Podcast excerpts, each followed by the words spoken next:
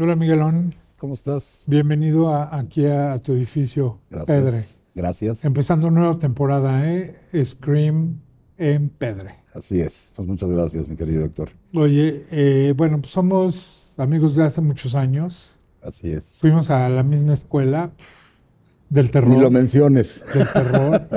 Oye, Sobrevivimos. Oye, pero está, está padre. Tengo muchos amigos arquitectos y, y es algo que a mí me gusta mucho. Siempre he sido fan de la arquitectura. Yo recuerdo el primer día que entré aquí, literalmente me cagué.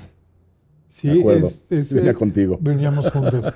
Sí, yo creo que lo hiciste a propósito, ¿va? A ver, Sí, yo voy a claro. edificio. y- Sí, ven, ¿Qué tienes que hacer? Ven.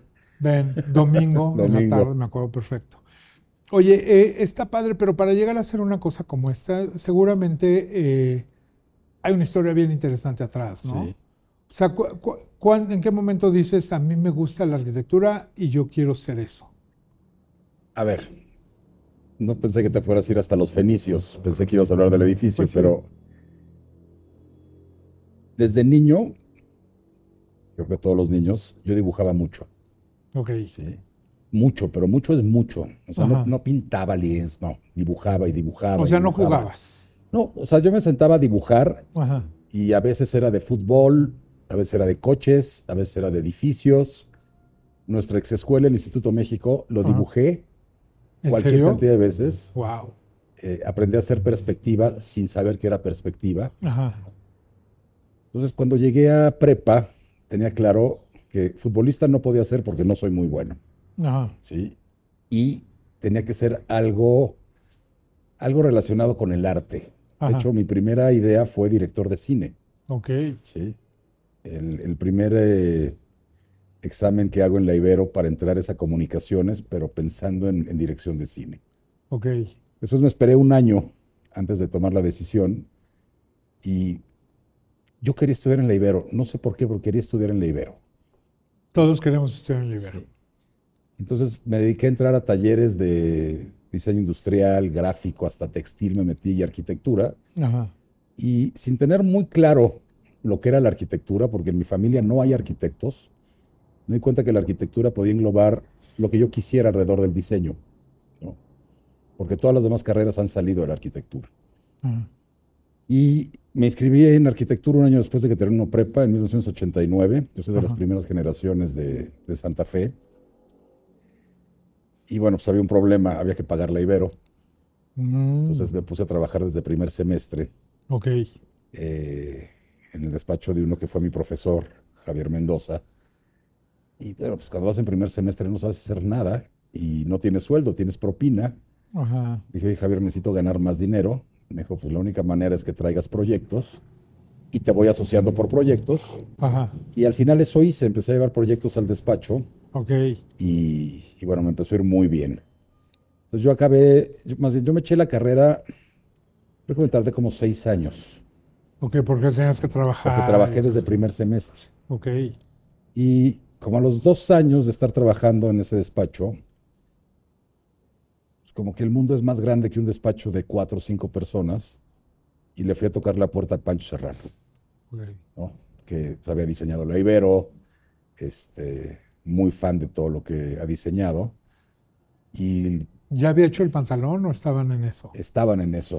O sea, Ajá. ya se había hecho el concurso y estaba empezando la obra de los edificios bajos. Ajá. y ese proyecto con Teodoro. Y bueno, entré a trabajar con él.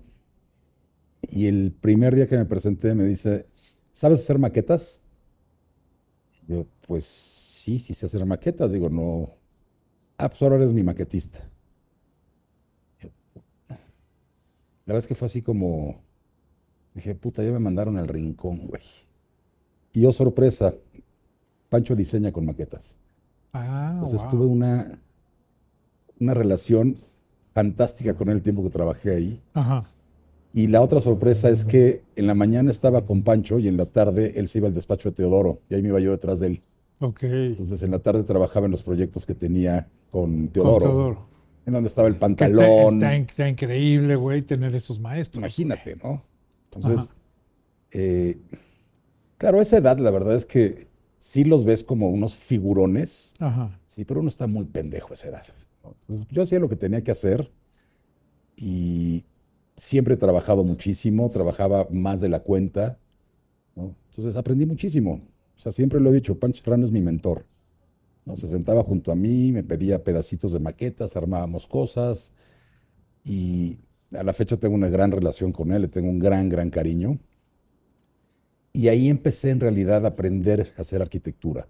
Ok. ¿sí? La Ibero y todas las universidades, y creo que en todas las carreras, te dan una embarrada, ¿no? Te dan una pequeña noción de lo que, Sí. de lo que va a ser. Sí, la verdad, las, las carreras las aprendes trabajando. Sí, de hecho, esta anécdota, algún día se la conté a Pancho, pero la voy a contar aquí. Yo tenía una entrega final en la Ibero y teníamos una entrega de proyectos con Pancho Serrano. Ah, ¿sí? Y a lo mejor él no se acuerda lo que me dijo. Yo sí. Me dijo, Miguel, es arquitecto el que hace arquitectura, no el que estudia arquitectura. Pues me quedé a hacer la entrega del despacho, no entregué este, el proyecto, reprobé la materia, ajá. pero en efecto me fui formando sobre la marcha, ¿no? Y a los Claro. 21 o 22 años tener la oportunidad de estar en ese tipo de proyectos, pues es una oportunidad única, ¿no? 100%. Y bueno, después de eso eh, se, me- se presentó una oportunidad. De hecho, Carlitos Salamillo Ajá. Eh, había entrado a trabajar a un despacho gringo que acaba de llegar a México que se llama KMD, ¿no? Me dijo, vente, está padrísimo aquí con los gringos, pagan en dólares. Ajá. Y dije, bueno, Horario gringo. ahora- no, ¿cuál horario? ¿No? No, había un gringo en todo el despacho, Ah. ¿no? Pues me fui con KMD un par de años, también aprendí mucho ahí con ellos. Y digamos que fue como un gran complemento, ¿no? Porque el despacho de Teodoro y de Serrano son despachos muy boutique, ¿no? Muy. Muy miscelánea. Sí, pero, o sea, me refiero a boutique de el proyecto se masajea, se piensa, se repite, si se le dan muchas vueltas, seguramente a veces no ganan lo que quieren ganar, Ajá. pero la arquitectura es lo principal.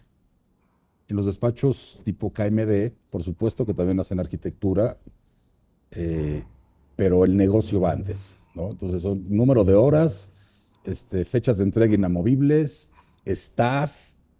Entonces fue como un primer madrazo de, ok, la arquitectura también puede ser negocio. Entonces yo a los 25 años tenía ya las dos visiones, ¿no? De, de despachos muy boutique en su forma de trabajar, de muy buena arquitectura y de un despacho para hacer negocio, dinero, Ajá. con otro tipo de proyectos, centros comerciales, eh, Oficinas. oficinas, otra cosa. La verdad es que no, no me gusta, pero adquirí cierta experiencia. Claro. Y de repente me habla Pancho Serrano. Me dice, oye, voy a hacer los interiores de Banamex en Santa Fe. Te quiero de regreso porque creo que lo que aprendiste con los gringos me puede servir. Y pues me regresé con él un rato Ajá. y llegué a un acuerdo con él. En la mañana estaba con él y en la tarde me regresé al despacho donde trabajaba yo antes, ya en ese momento eh, como socio de Javier Mendoza, Mm. y entonces trabajaba yo 23 horas al día. Sí, o sea, con Serrano, Pero en lo que te gusta. que en lo que me gusta. claro. El acuerdo con Pancho que era en la mañana, pues no era en la mañana, era hasta acabar y después me iba a hacer lo que estábamos haciendo nosotros. Ajá. Y bueno, ese rato con Pancho se terminó el proyecto de Banamex y se terminó la chamba con él y me dediqué ya de lleno a, a mi despacho. Entonces, esto habrá sido en el 96, 97 Ajá. y desde entonces, pues ininterrumpidamente el despacho ha estado trabajando, ¿no? Y hemos pasado por muchísimas etapas. La verdad es que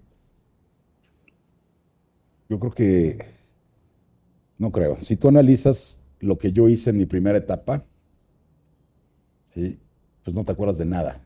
Hacía yo mucha arquitectura comercial, de hecho construía las tiendas y restaurantes, Ajá. pero estaba yo como en un proceso de formación y de encontrar los clientes que quería, ¿no? Yo soy O sea, no tenías un estilo todavía. no, no, no, la verdad es que es mi historia y creo que así debe ser. O sea, mi primer publicación, Mig, es a los 41 años, Ajá. es mi primer publicación. Ok. El primer premio que gano es a los 45, Ah, ¿no? O sea, fue un camino bien largo, ¿sí? Hasta que dije, por aquí va la cosa, esto es lo que quiero hacer. Dejé de hacer tiendas y restaurantes, me dediqué a hacer O sea, ¿en qué momento alguien agarra y dice, eh, ya no te quiero hacer eso, quiero hacer lo mío?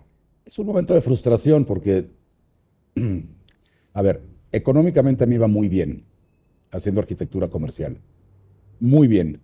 Claro. Y aparte construía las tiendas. Ajá. ¿no? Tenía o sea, un- le ganabas por le todo. ganaba por todos lados. Ajá. Y trabajaba con cadenas. Hacía Ajá. yo Quicksilver, Oakley's, este, Under Armour, cafeterías, todas las marcas que te puedas imaginar. Ajá. Pero llega un momento en el cual dices, bueno, no estudié arquitectura para hacer esto, ¿no? O sea, me sentía yo súper incompleto.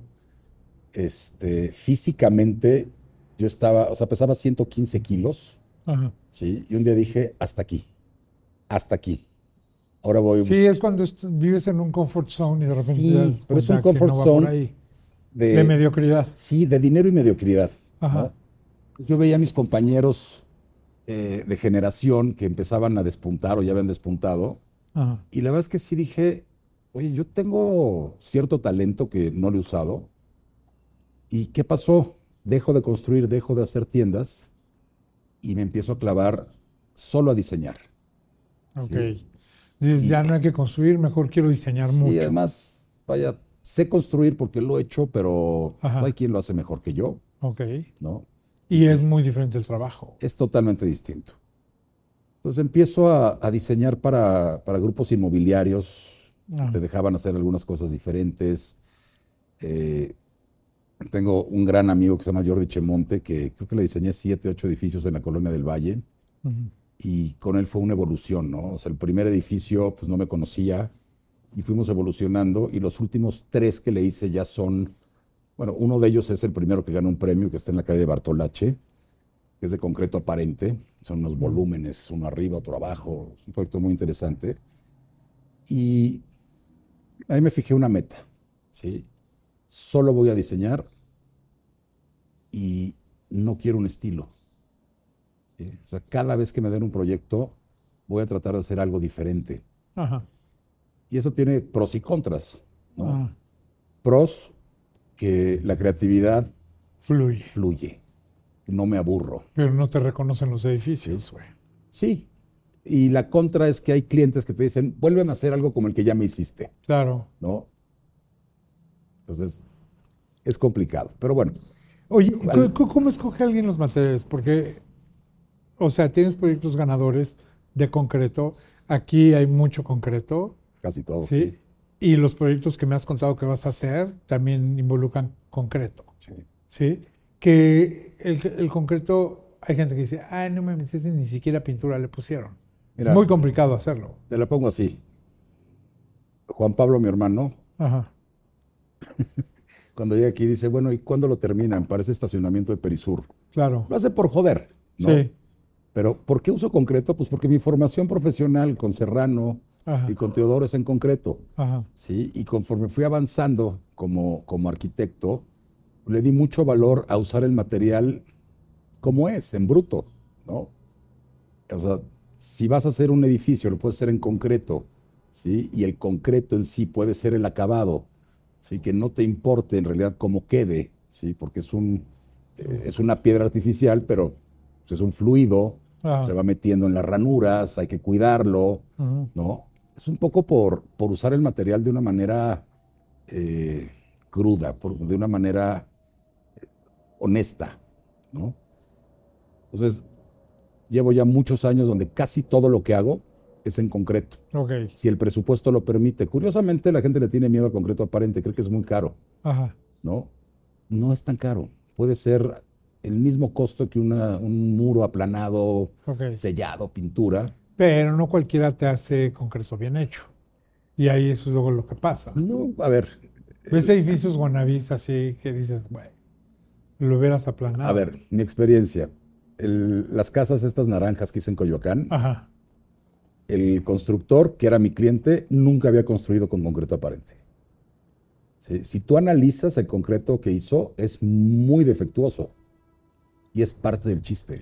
Porque además me dijiste que es un tema el color, ¿no? E- e- Esa, esa anécdota del color, que no puedes ver el color hasta que se seque y tienes que esperar meses a ver el color real. Sí, porque, o sea, quitas la cimbra y está naranja chillante, ¿no? Le Ajá. empieza a salir el agua del concreto y va bajando. Ajá. Le empieza a pegar el sol y va cambiando, ¿no? Entonces la, puedes ver la muestra realmente un par de meses después, Ajá. ¿no?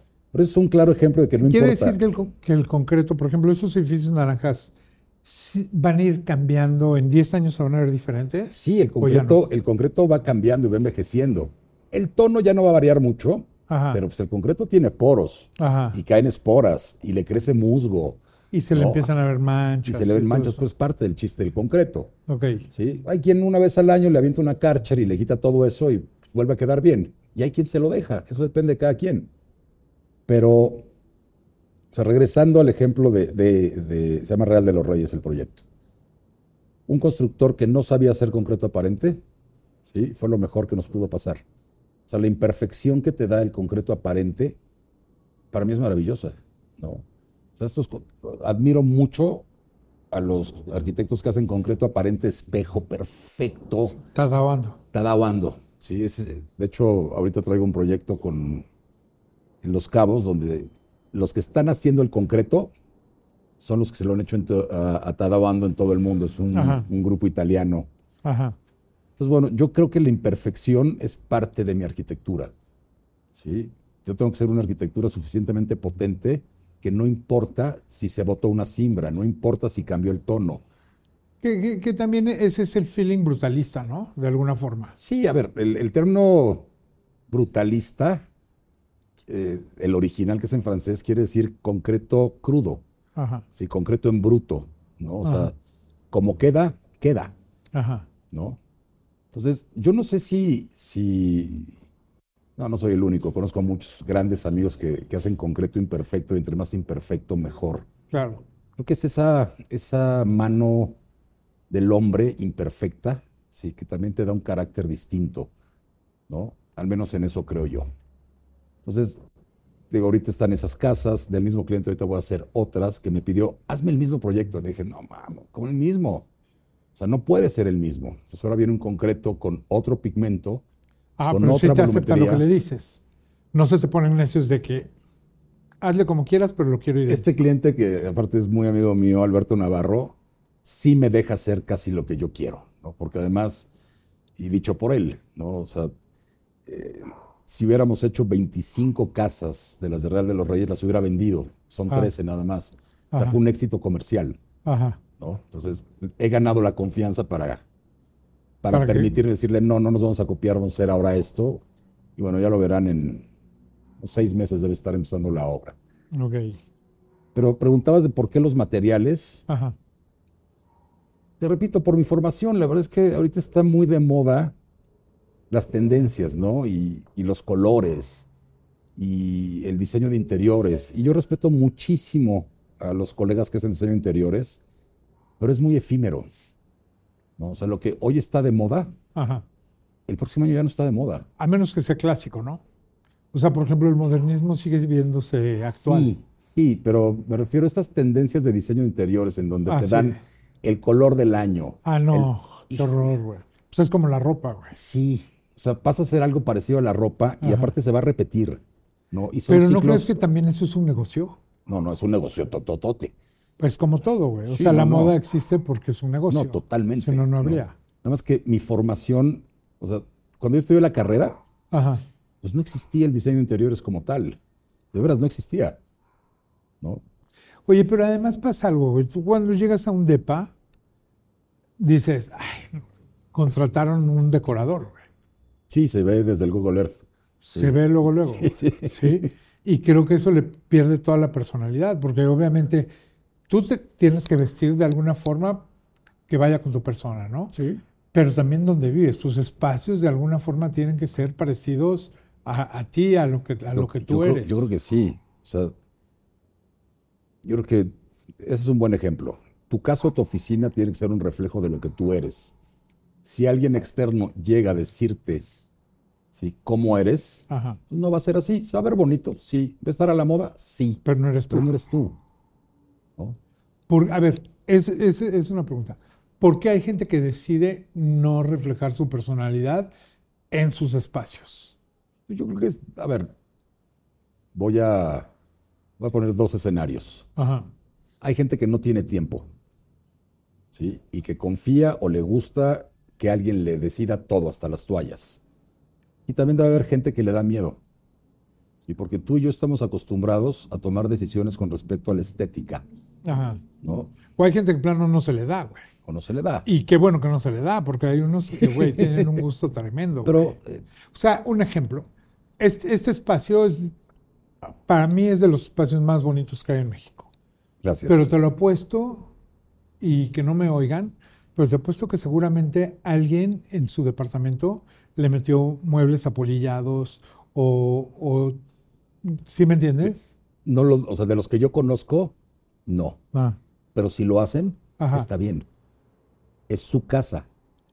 ya sé. ¿sí? Pero de alguna forma tiene que ver, tiene que ver tu espacio con cómo, cómo lo decoras. Mira, me voy a. ¿Sí me entiendes? Se va a enojar, pero voy a poner a mi mamá como ejemplo. Ajá, Mi mamá quiere vivir en este edificio. ajá. ¿sí? Y se quiere traer sus muebles. Seguramente. Ajá. ¿sí? Y vive, que no. vive en una casa en San Ángel. Entonces sus muebles no son apolillados, pero sí son mucho más clásicos. Claro. Pero si se los trajera a Meg, Ajá. irían. Porque tú conoces los departamentos. Son Ajá. neutros, neutros, neutros. Aguantan todo. ¿sí? El, el muestra que está aquí atrás de nosotros, que los muebles son de Héctor Ajá. Rasraue, Ajá. ¿sí? Entonces, o sea, se ven muy bien. ¿Cómo Y si- funciona un departamento muestra? Porque obviamente llegas y eh, ves el edificio y dices, wow. Empiezas a ver los espacios y dices, wow. Entras a un departamento vacío y dices, wow. Hay gente que se imagina sus muebles, hay gente que se imagina, etcétera. Pero hay mucha gente que le necesitas enseñar las cosas. Sí, por eso hicimos Entonces- el muestra. Ent- exactamente. Entonces, pones un departamento muestra y ¿qué pasa? Tú entras a este departamento que hizo Héctor. Y es y mega wow. No, y obviamente dices, güey, yo me quiero quedar aquí. Claro. Te dicen, ¿cuánto por este? ¿No? Y, y se vende con los muebles de Héctor, ¿eh? además. No lo dudo. Y obviamente es el más caro, güey. No, pero de los, de los más. Sí. Exacto. Pero, ¿qué es lo, que- lo que haces? ¿Tú haces un departamento muestra que sea 100% aspiracional? No. O sea, donde, que a la gente que cuando entre diga así, wow. El factor wow es bien importante porque ese es el que te mueve la tripa. Sin duda. ¿Sí? A ver, en el caso de este edificio, cuando invité a Héctor, no fue quiero, quiero un mueble así, así es. O sea, tú decide, Ajá. amuéblalo, Ahí está el pon espacio. el arte, Sí. ¿no? Creo que estaba fácil porque el espacio es muy bueno, Ajá. pero no en ningún momento se pensó que fuera aspiracional. O sea, tenía que ser honesto. Si entras ahí, no te queda la menor duda de que los muebles son de Héctor. Sí, te no, me, la menor o sea, duda. me refiero a aspiracional, es que cual- todo el mundo quiere vivir ahí. Sí, O sea, ese tipo de Es que ayuda mucho. O sea, yo porque estoy acostumbrado a ver un lugar vacío y me imagino cómo va a quedar.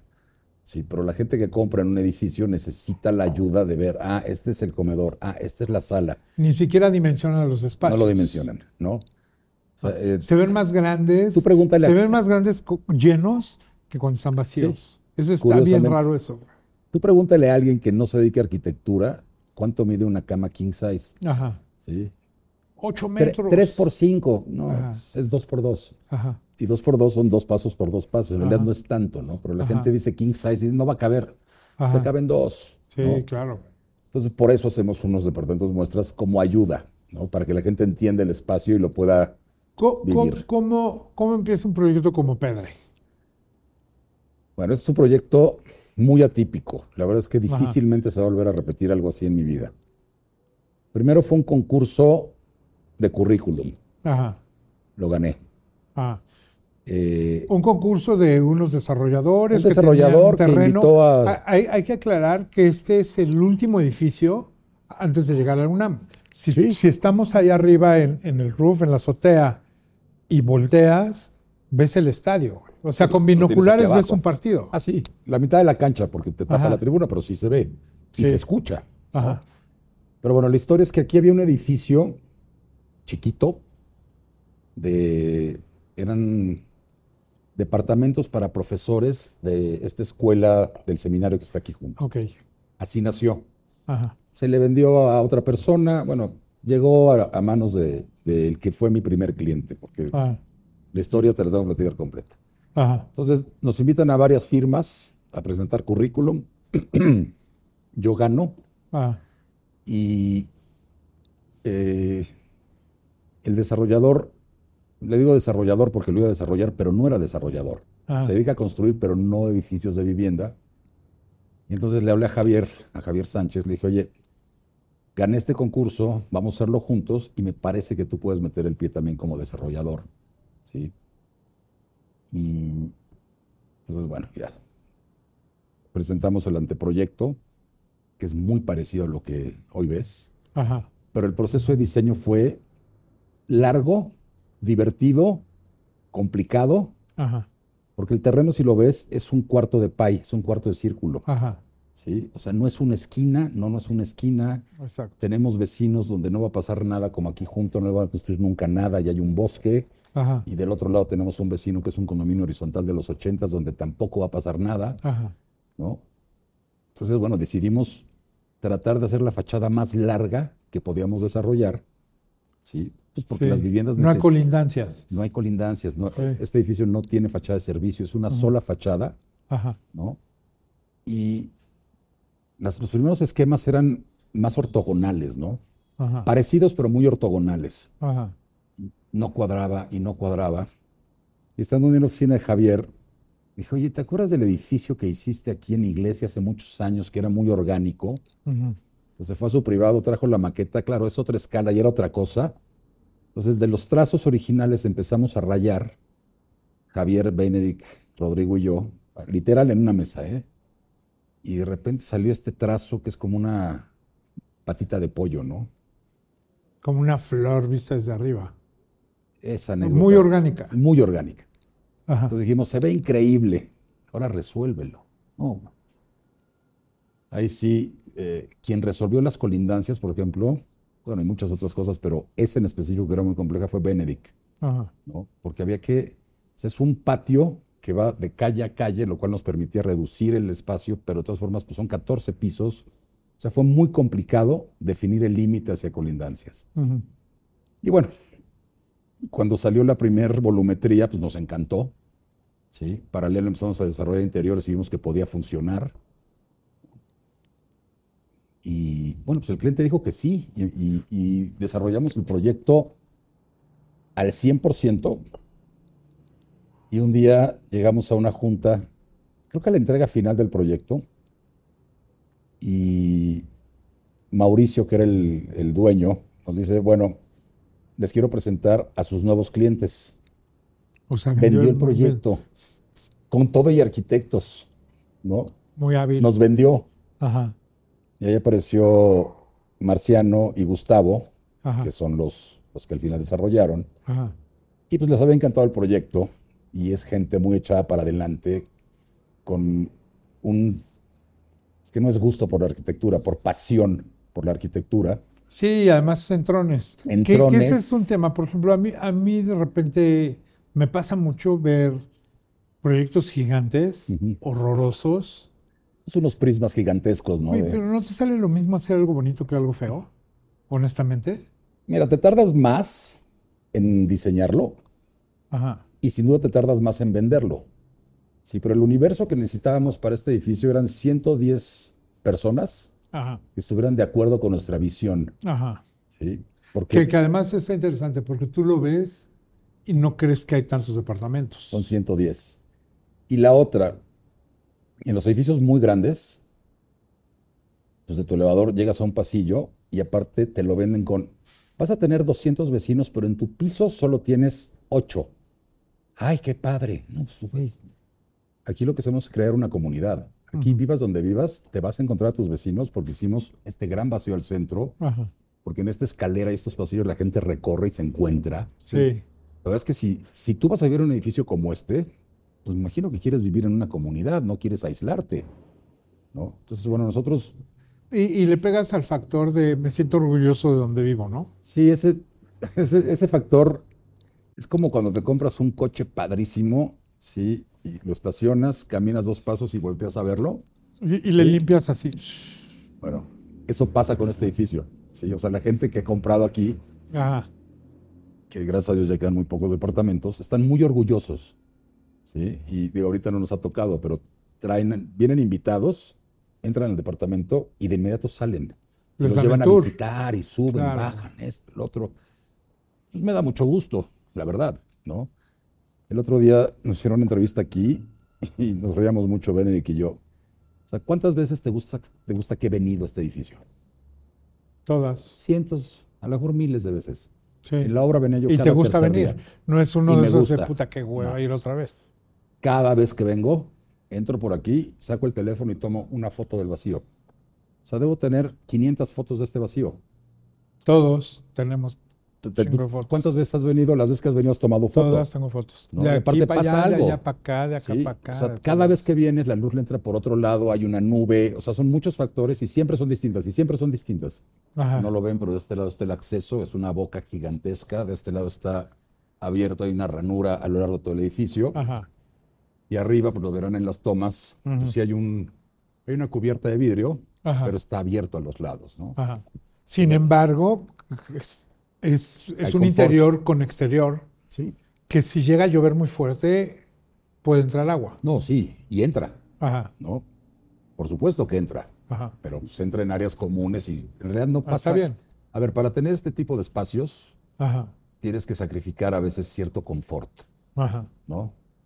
Eh, que es muy relativo el decir sacrificar confort, pero la, la buena arquitectura y el buen diseño, sí, a veces le gana un poquito la función.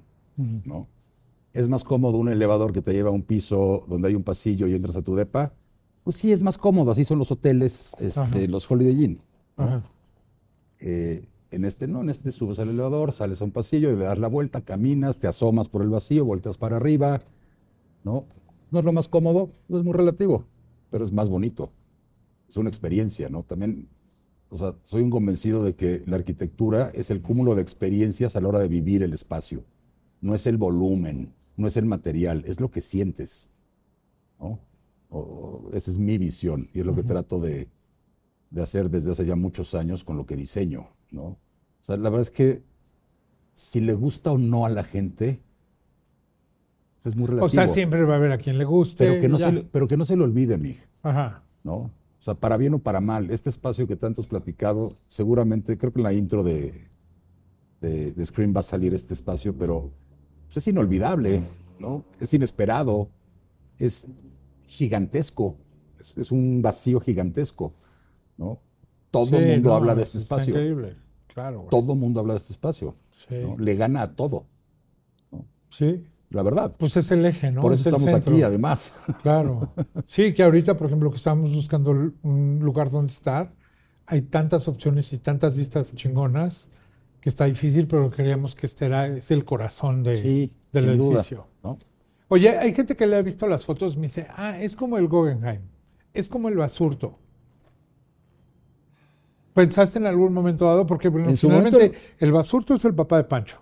Ajá. El basurto sí, sí salió en la conversación de diseño cuando decidimos abrir este hueco. Nada más que el vacío en el basurto está al frente, no está en medio. Ajá.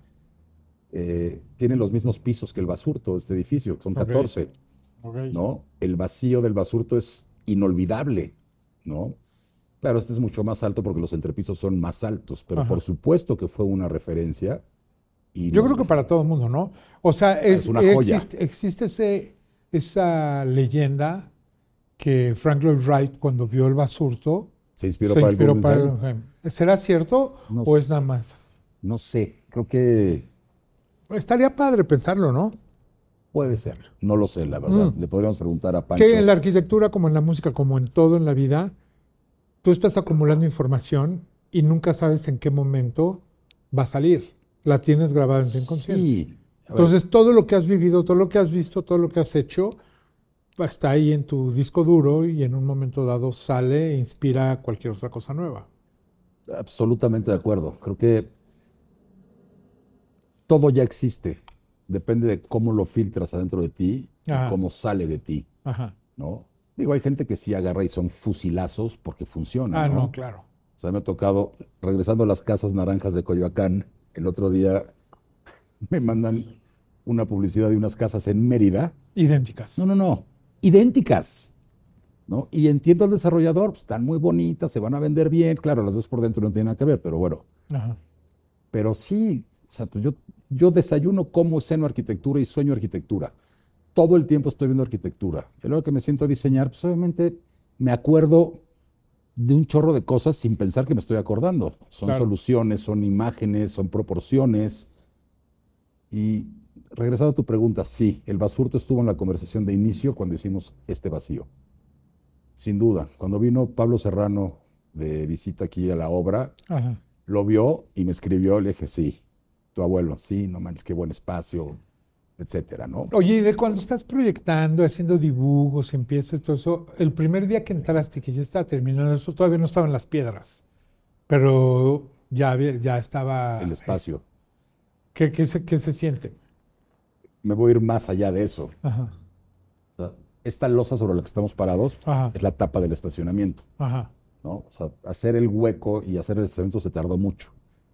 Cuando estuvo este primer circulito que ven aquí, había una torre en medio. Estábamos, venimos Javier, yo, Rodrigo y Benedict, ¿sí? A ver la primer losa. ¿no? Y volteabas para arriba y yo visualmente pues, veía los renders y fugaba mi vista, ¿no? Ajá. Entonces fue un proceso donde cada cinco semanas había un anillo más, Ajá. y un anillo más, y un anillo más. Está documentado todo eso. Todo está documentado. Pero no se podía ver porque aquí en medio había una grúa gigantesca. El día que quitaron la grúa, Ajá. yo estuve sentado, aquí no había ni grava ni nada, esto era todavía obra, estuve sentado tres horas Ajá. viendo el espacio, no había llegado ni la, bueno, la escalera ahí estaba. Ajá. ¿no? O sea, fue una... Lo diseñamos nosotros, había renders, había maquetas, pero el día que pudimos vivir el espacio, tres horas, aquí subía, bajaba, decía, ¿qué hicimos? Y creo que esa parte es bien importante, o sea, cuando lo que nace en tu cabeza, ves el proceso de obra, llega el final Ajá. y te sorprende a ti, algo hiciste bien. Porque además es.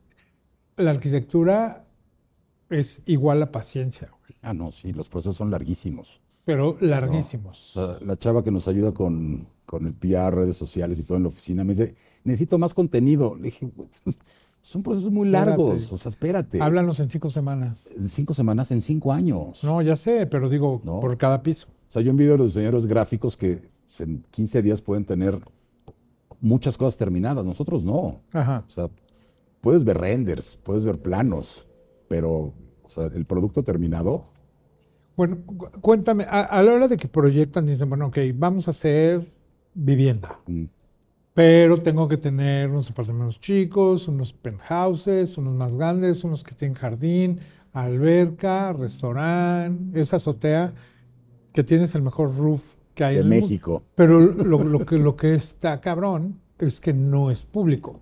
Sí. Yo, yo que he subido varias fotos de aquí, la gente me pregunta, oye, ¿es público? ¿Está abierto al público? Pues no, chavos, porque pues, es un, un edificio ¿Estás de que si hubiera un restaurante ahí arriba sería el restaurante de la Ciudad de México? 100%. ¿no? O un bar, O un bar. ¿sí? Sí. La verdad, ¿qué tanto usa la gente? Ahorita, bueno, no, hay, no está lleno. No, el edificio está, está vendido en un 85%, pero Ajá. está, debe tener una ocupación del 10%. Ok. Apenas empieza a mudar. Empiezan a llegar. Y obviamente los usos van a aumentar. Sí, Van claro. a las fiestas allá arriba y todo eso, que además No, está muy bien. Espérame, fiestas y eso, ¿Ya? aunque no vivan aquí, Ah. claro que ha habido. Ah, Ah, bueno, si tú tuvieras un depa aquí, aunque no vivieras, ya hubieras hecho una fiesta allá arriba. es más, aunque no vive aquí, voy a hacer La vas a hacer, fiestas, exacto. Oye, pero, pero a, a lo que iba, porque es que además, a, a lo que voy es que quiero que me digas, dijimos, "Ah, necesitamos meterle alberca. ¿Dónde le pones una alberca? Necesitamos... Le estás, no, ati- le estás atinando a los temas que fueron muy complicados. es, es que La es que alberca me original interesa. estaba en el piso 13. Ah, ok. Iba a ser allá arriba. güey. Iba a ser ahí arriba, volaba, sí. O sea, había ahí. eh, Era un proyecto muy padre en la zona de amenities allá arriba. Ajá. Hasta que llegó el área comercial y dijo: alberca en piso 13, no hay manera, bájala. Oye, ¿Por, por el número o porque sale muy caro? No, porque es muy complicado vender una alberca tan alta cuando estás vendiendo a un edificio que es eh, para familias. ¿no? Entonces tienes que empezar a negociar, oye, pero allá arriba la vista y los asoleaderos y los amenities. No, bájala. Así. Uf, bueno, una negociación Ajá. y aparte tienes que escoger tus batallas, ¿no? La alberca está aquí abajo. ¿Sí? Y donde iba a estar la alberca, hoy están dos de los mejores penthouses, porque tienen una terraza gigantesca. ¿no? Entonces, a ver, tocaste un tema que a mí no me cuesta trabajo. Yo no soy escultor, soy arquitecto. Lo que yo hago es para que lo usen las personas. ¿no? Entonces tiene que tener un gran valor el uso de las personas y en este caso de la gente que lo va a vender y que conoce bien el mercado. Entonces, del proyecto original a como quedó, tú no ves grandes diferencias, Ajá. pero hubo un montón de cambios. Ok. Juntamos departamentos, cambiamos departamentos, bajamos alberca, este, o sea, miles de cosas, miles de cosas, hasta que llegó a ser un proyecto integral que cumplía con la arquitectura que Javier y yo queríamos, Ajá. que cumplía con las necesidades del desarrollador, ¿sí? Y teníamos producto que se podía vender. Porque esa es otra, o sea, si solo lo dejas a tu creatividad, vas a tener departamentos espectaculares que no te los va a comprar nadie. ¿no? Aquí tenemos departamentos de todos los tamaños, hay 16 tipos de departamentos, Ajá. ¿sí? desde 90 metros hasta casi 400 metros, Ajá. ¿sí? con Sí, hay uno que tiene un jardín increíble, güey. o sea, jardines, Es una casa, roofs, una casota. casas, es una casota. ¿no? Ajá. Y de este lado tenemos unos chiquitos de una recámara, 90 metros, Ajá. con terraza, pues, muy agradables, ¿no? Todos tienen terraza. Todos. O sea, el edificio, yo creo que el 80% del perímetro es terraza. Y esto fue prepandemia. O sea, hoy todo el mundo, no, los espacios exteriores y las terrazas, es que después de la pandemia. Este fue prepandemia y yo llevo muchísimos años dándole mucha prioridad a los espacios exteriores techados. Sí, o sea, que la gente tenga este buffer entre su departamento y la calle, ¿no? Eh, se me hace fundamental, ¿no? Curiosamente yo ahorita vivo en un edificio en donde el vidrio está aquí y la ventila es una ventila chiquitita, Abajo. ¿sí? Y, pero bueno, ahorita vivo ahí provisionalmente, pero siento que me ahogo, o sea, no tengo este desfogue, ¿no? Aquí no pasa eso, tienes en cada departamento tienes terrazas, tienes las áreas comunes en planta baja y arriba lo conoces bien ¿No necesitas ponerle cortinas o sí? al edificio. O sea, si tú tienes tu depa, puedes tenerlo sin cortinas. Sí, de hecho, o sea, salas, comedores, no, casi nadie está poniendo cortinas, recámaras, pues por, por la luz. Por la oscuridad. Pero aunque tiene una forma orgánica que de repente parece que te estás balconeando con el vecino, no sé si viste en la fachada que tiene parteluces. Los parteluces son para bloquear la vista franca, para que no haya un balconeo franco. Y también a veces para tapar ciertas áreas de, de servicio donde están Ajá. calentadores, ese tipo de cosas. Entonces, bueno, eh, te estoy haciendo el roof park, porque no es un roof garden. Allá arriba hay un parque, ¿no? Que además está muy inteligente esa idea de que no te puedes asomar. Sí, y no sé Pues si- es muy seguro. Y ahí Un digo, niño puede estar ahí arriba sin problemas. sin problemas, ¿no? Y la otra, o sea, todo el mundo quiere en un roof asomarse a ver qué hay. Aquí lo interesante es lo que está lejos. Entonces, Ajá. las plantas. Que además las vistas, ves toda la UNAM, ves el UNAM, estadio, ves ves todo. San Ángel, el Ajusco. o sea, literal ves toda la ciudad, para allá, sí. ¿no? Y como puedes caminarlo por todos lados, Ajá. pero no es un roof para tener un barandal y asomarte, es un roof para ver lo que está lejano, Ajá. ¿sí? Los, se ven todas las montañas, se ve el cielo, ¿no? Es, es algo diferente. Y, pues, digo, tenemos 14 pisos. Ya sé. No entiendo por qué se ve toda la ciudad, porque ni siquiera estamos en un punto alto de la ciudad. No, pero no hay colindancias así grandotas. Sí, como no tienes, no tienes un Tú- tú- vecino... ¿Qué hubiera pasado si este mismo edificio estuviera en Polanco? Bueno, de entrada tendríamos que Le hubieras quitar- vendido al doble, ¿no? Sí, probablemente, pero hubiéramos tenido que quitar el SAMS o algo así, porque es un terreno grande, de los cuales no hay en Polanco. ¿Qué hubiera pasado? Yo creo que es irrepetible, porque en Polanco no hay eh, en las calles una geometría que nos hubiera permitido hacer esto. ¿no? Y el otro día Javier comentaba algo. Polanco no tiene tanta bronca, pero en la Condesa, por ejemplo, hubiera sido imposible hacer este edificio por el sistema constructivo. ¿sí? Digo, Bueno, no tengan que ponerle más de seis pisos a menos que estés con en un eje vial. Pero de todas formas, aquí, constructivamente, las losas que tienen 34 centímetros traen las traves adentro. Ah, ok. ¿no? Y para eso necesitas estar en un terreno firme, con piedra abajo. Sí, O sea, no sobre son agua. muchos factores, ¿no? Mira, yo no sé si hubiera vendido mejor o más caro en Polanco, pero la verdad es que el edificio responde a la, a la zona en la que está, ¿no? O sea, el edificio es como es y tiene esta forma y tiene estas líneas de concreto, pues en gran medida porque somos vecinos de la UNAM, por respeto a lo que en los años 50 se diseñó allá y nosotros tratamos de ser, curiosamente tratamos de ser muy discretos, la fachada es muy discreta, la forma es muy orgánica y muy rara, pero si tú analizas la fachada, son losas de concreto, barandales, vidrio atrás y parteluces, o sea, no tiene mayor chiste la fachada.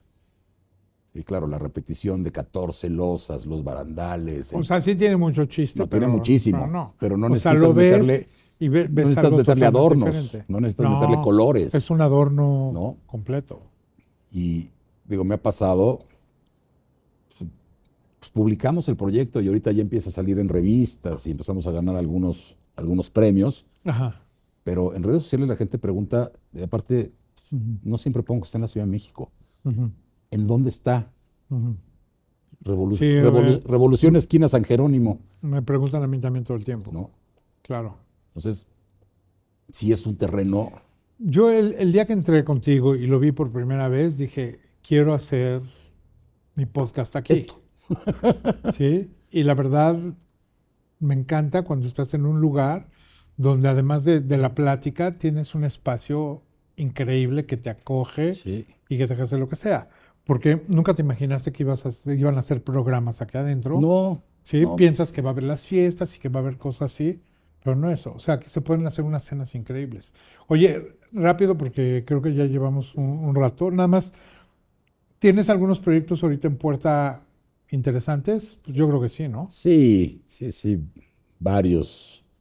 Traemos- ¿Puedes platicar así rápido de algo? de los que puedo platicar, te platico. A ver. Traemos un, un edificio de departamentos con Tatiana Bilbao en Polanco. Ajá. También en su momento te invitaré. Estamos a punto ya de empezar a salir del, del- del hoyo de cimentación. canta la colaboración, ¿no? Sí, me gusta mucho. La verdad es que tengo grandes amigos con los cuales he, col- he- he colaborado. Ahorita, digo, con Tatiana, un par de proyectos con Lucio Munián, que ahí sí no puedo decir qué son, pero son dos. Ajá. Eh, tenemos un conjunto de casas del mismo cliente de las de Coyoacán, en San Ángel, eh, y algunas cosas más eh, de hotelería en Los Cabos. ¿no? Entonces ahí te las iré O filtrando. sea, te la pasas viajando todo el tiempo.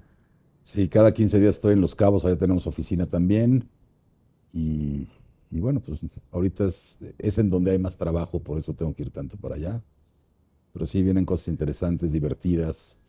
Divertidas. O sea, no tengo hoy un Pues ese- proyecto creo que, que ese, que ese me es- ese el chiste, ¿no? Hay que tratar Sí. de hacer lo que te gusta, ya es un plus, pero si te la pasas muy bien, mejor. Además.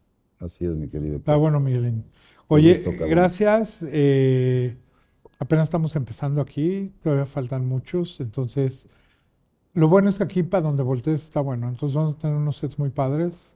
Gracias y bueno, nos seguimos. No, pues gracias a ti por la idea. La verdad es que estos screams aquí, el día que llegaste me dijiste, quiero hacer algo aquí. Y después lo platicamos y decidimos que era un, un gran lugar para hacerlo. Y bueno, qué bueno que me invitaste a mí también, güey. Gracias. Gracias Gracias. a todos. Gracias.